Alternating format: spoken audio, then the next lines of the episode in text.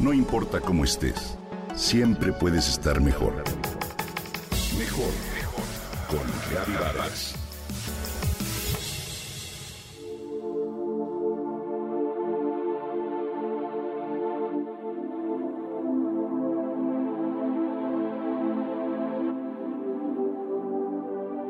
He estado en esa posición, por lo que no soy la adecuada para juzgar. Cualquiera que tenga un teléfono celular inteligente y un buzón lleno de correos electrónicos por contestar, sabe lo difícil que es vivir ocupado sin estar consciente de que se está vivo. Como parte de una sociedad en la que vales por lo que tienes, hemos contraído un síndrome que se llama adicción al éxito. Los síntomas los presentamos todos, o casi todos, en mayor o menor grado. Es fácil sentir la presión de tener que estar un paso adelante. Por eso, tenemos una prisa constante.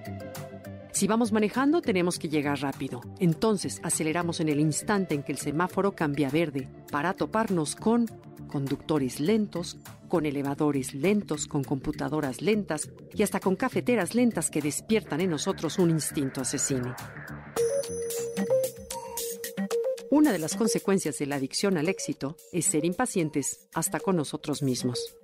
Pasamos días enteros con los ojos fijos en las pantallas de los dispositivos, sin detenernos un solo instante a respirar, a observar el cielo, las plantas a nuestro alrededor o escuchar al pájaro que canta. Vaya, si alguien habla con lentitud o tarda en expresar una idea, rematamos la frase o bien nos desconectamos de lo que dice. Así, seguimos y seguimos en la carrera para dejar pedacitos de alma repartidos en todos lados hasta quedarnos vacíos.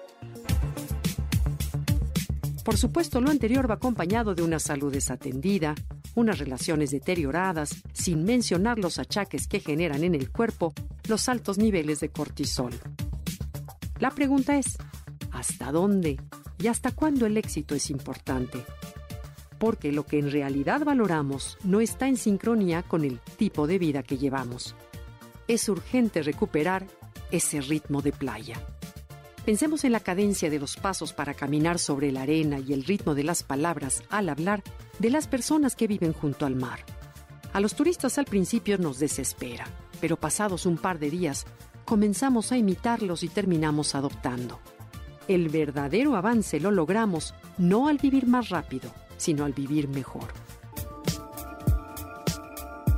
Ese ritmo de playa, nos evita quedarnos solo en el barniz de la vida y nos lleva a enriquecer la experiencia, las conversaciones y las relaciones. La paradoja de la velocidad es que no necesariamente nos lleva al éxito. Hay ocasiones en que conviene ir rápido, mas no siempre.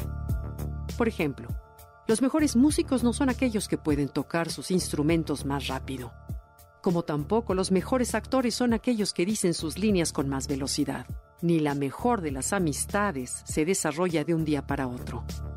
Se requiere paciencia, tiempo. La paciencia es conciencia, conciencia de saber cuándo es necesario meter el acelerador y cuándo frenar. Frenar nos lleva a afinar el enfoque, a tomar mejores decisiones, a distinguir entre información y sabiduría y a ser más perceptivos.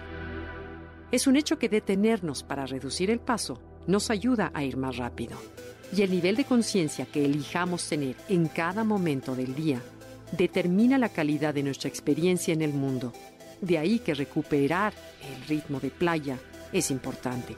Nos lleva a saborear el mundo, nos vuelve más receptivos, más presentes, más humanos, nos enseña a darle la bienvenida al instante y sobre todo a agradecer y a disfrutar lo que ya tenemos un cambio de ritmo. Desacelerar nos lleva a dimensionar nuestra adicción al éxito, a recordar nuestros verdaderos objetivos y a distinguir con claridad las prioridades. A ritmo de playa, así deseo vivir.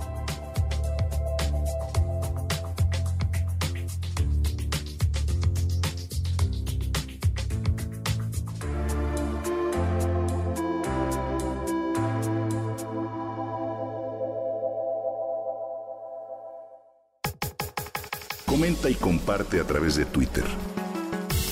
No importa cómo estés, siempre puedes estar mejor. Mejor mejor, mejor. Con Gaby Vargas.